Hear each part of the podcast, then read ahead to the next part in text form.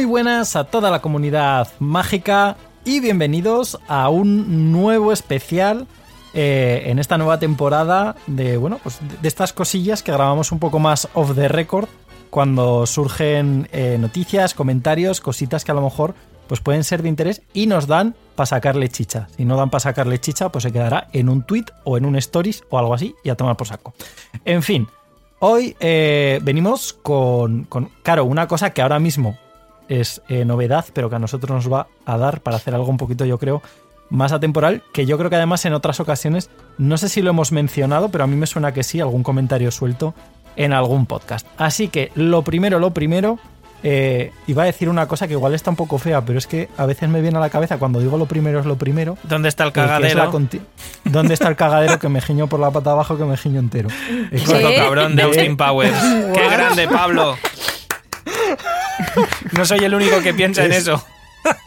Es una, una frase de gordo cabrón de, de Austin Powers. Eh, es, lo siento mucho. bueno, es, gordo cabrón, pero es, es, Florentino Fernández, el que, el que dice la frase que es maravilloso. Esa frase, madre mía.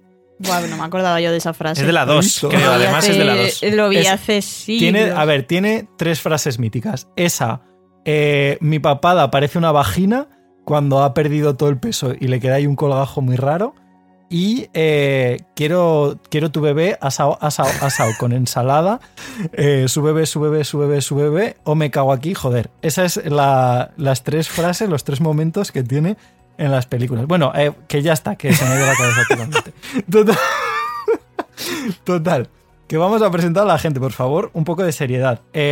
Beatriz M. Arranz, ¿qué tal? Pascual. Empezamos bien. Porque queríais seriedad, pues toma seriedad. La misma que estás teniendo tú ahora mismo. Que no. hoy es día de rimas, podría ser. Vale, paso al siguiente. Don Dale. vale. Saida pues Herrero, eh, ¿cómo vas? Hola. ¿Con me sorprendes tú de, rima? No, yo de rima poco. Tengo que pensarlas, a mí no me vienen así a la cabeza. Se ha deshinchado rápido la burbuja. Fernando Vidal, ¿tú cómo andas? Pues ando con las dos piernas para adelante y a veces para atrás. en fin, hoy eh, venimos, como decía, con una noticia que ha salido hace relativamente poco. Es cierto, y aquí, bueno, siempre hacemos lo mismo, ¿vale? Cuando salen noticias de este tipo, lo primero, intentad consultar eh, fuentes medianamente fidedignas. Si no encontráis una que sea fuente oficial, intentad consultar, eh, pues yo que sé, tres, cuatro, cinco referencias que os ayuden a cruzar un poco todos los datos, ¿vale? Porque además últimamente yo creo que desde que empezó otra vez el boom con animales fantásticos, y me atrevería a decir que en los dos últimos años todavía más, eh, bulos y fake news y movidas de estas alrededor de nuevas adaptaciones, remakes, series eh, para HBO, cosas de este estilo están saliendo, pues si no todas las semanas, semana sí, semana no. ¿Vale? Entonces, lo primero, contraste de información. Pero, dentro de todas estas cuestiones, que de vez en cuando aparece alguna cosa más o menos cierta, pues surge eso, ¿no? Algo que, que huele o que suena un poco a que puede llegar a algún lado. ¿Qué pasa con esto?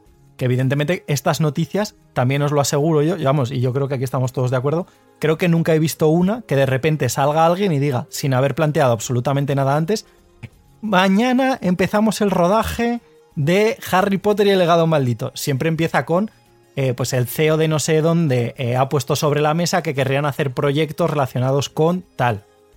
pasan unos meses y la cosa sigue, ¿no? Hasta donde yo sé y hasta donde más o menos hemos ido viviendo, eh, esto suele funcionar así, ¿no? Creo, no es cosa mía. No, no es cosa tuya, ¿no? Vale, digo, pues acaso digo, yo es la sensación que tengo de forma constante.